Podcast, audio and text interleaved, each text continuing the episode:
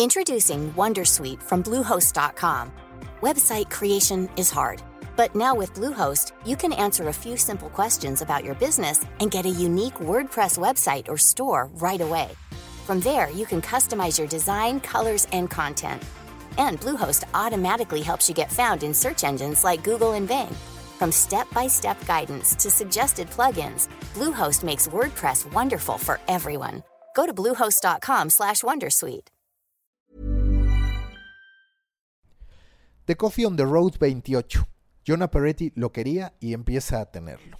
El CEO y fundador de BuzzFeed hace unos meses, cuando más fuerte estaba la crisis de medios de comunicación, advertía que cualquier player digital que quisiera plantarle cara, si no en igualdad de condiciones, porque eso es prácticamente imposible, pero sí con ciertas posibilidades de ganar al duopolio Facebook y Google, tenía que aliarse con otros, tenían que conformar grupos significativos en términos de audiencia que alinearan esfuerzos comerciales para poder ir con anunciantes de manera conjunta. Pues eso es precisamente lo que está ocurriendo. Ya en algún momento en distintos espacios de Story Baker les mencioné que Vice estaba considerando la compra de Refinery 29.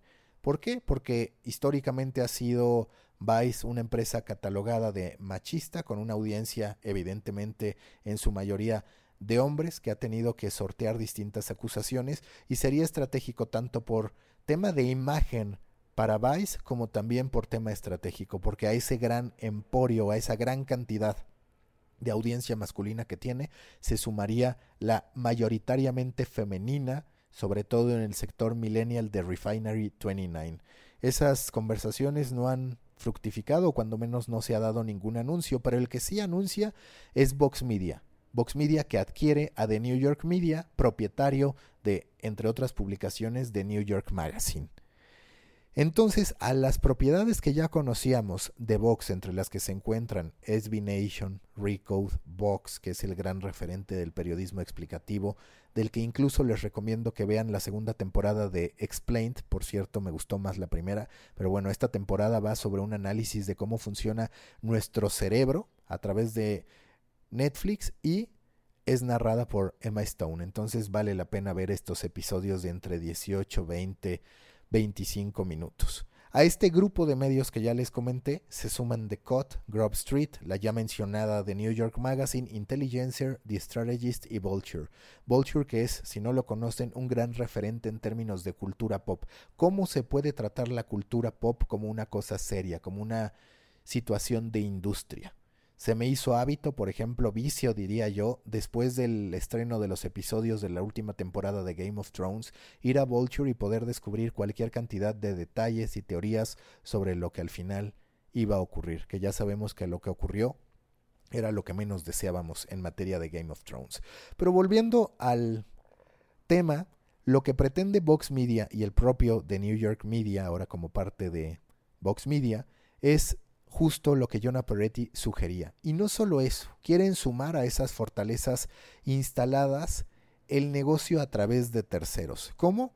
A través sobre todo de estrategias y plataformas que ha desarrollado Vox a lo largo del tiempo, que tiene Concert como un marketplace publicitario premium, así lo llaman, que tiene Quorus como este CMS que permite generar cualquier cantidad de recursos. recordemos incluso que The Ringer, propiedad de Bill Simmons, está en esta plataforma y que además sumará las capacidades de suscripción y de e-commerce que tiene Clay, que durante bastante tiempo estuvo desarrollando de New York Media. Adicional, invitan a personalidades y empresas a establecer alianzas con Vox Media Podcast Network, que es el sello bajo el que las distintas colecciones de podcast del grupo se terminan presentando. Ellos hablan de un grupo independiente moderno que no solamente hace publicaciones digitales, ahora también impresa a través de The New York Magazine y que ofrece también producciones en streaming para distintas OTTs y demás. Algunos datos para tener referencia del valor de The New York Magazine. Es una publicación quincenal, impresa, como pocas ya en el mercado. Debutó hace 51 años, en 1968, y antes como suplemento en The New York Herald Tribune. Ya tiempo después es que se convierte en un standalone.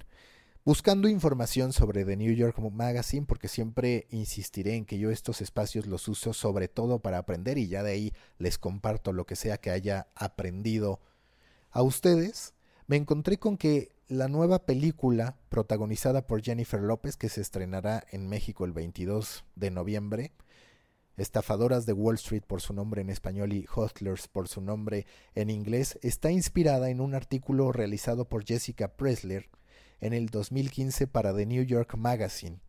¿Y de qué iba? De un grupo de strippers que, en medio de la crisis económica del 2008, empieza a crear un sistema, a desarrollar toda una estrategia para drogar a banqueros estadounidenses y estafarlos. Es decir, los drogaban, de este modo estos clientes no recordaban exactamente lo que había pasado, también sentían algo de vergüenza por irlo a denunciar, mientras ellas hacían cargos de cientos de miles de dólares a las tarjetas de crédito. Eso fue reportado por Jessica Presler. El artículo llega a ojos de Lorraine Stefaria, que es la directora, y es así que se decide hacer una película que ya se estrenó a comienzos de septiembre en Estados Unidos, que recibió muy buenas críticas, a grado tal que se considera que el papel de Jennifer López es el más destacado de su carrera como actriz. Así que habrá que verla el 22 de noviembre en México, insisto, en Estados Unidos ya fue estrenada. Ahora, respecto a BuzzFeed, ¿qué es lo que ha hecho BuzzFeed con la intención de Jonah Peretti? Anuncia la creación de un network conjunto en video entre BuzzFeed, Group 9 Media e Insider. Esto le permite ir a buscar anunciantes para vender conjuntamente una audiencia de 100 millones de usuarios que generan al mes mil millones de video views. Es decir, claro que hay una escala mucho mayor a la que cualquiera de ellos tres hubiera podido presentar de manera independiente. También de acuerdo a The Wall Street Journal se estará sumando Discovery, así que vamos a esperar a ver si esto ocurre, porque sin duda puede representar un paso hacia adelante en esta búsqueda por monetizar publicidad a través de video. El gran referente en este conducto sin duda es YouTube que podríamos decir que monopoliza esta industria, aunque también Amazon y el propio Facebook están metiendo presión a ese respecto. Recordemos también que se ha ido anunciando acuerdos no solo en Estados Unidos, hace poco en The Muffin escribía sobre la sociedad que establecen a tres Media y Telefónica para crear una OTT en español. Y justo ahí uno de los directivos de Telefónica mencionaba lo importante que es unir fortalezas en medio de mercados tan competidos. Así que esto se empieza a dar. En México, salvo en algún momento la integración de animal político con Newsweek, no se han dado anuncios de este tipo. Esperemos a ver si se terminan produciendo. Recuerden que los espero en Proyecto Morona, grupo en Facebook y LinkedIn para pequeños creadores de grandes ideas. Ahí les pondré links relacionados a este tipo de contenidos. Por ejemplo, el link al trailer de la película de Jennifer López y también información adicional sobre esto que les he venido comentando. Los espero en Proyecto Morona. Tired of ads barging into your favorite news podcasts?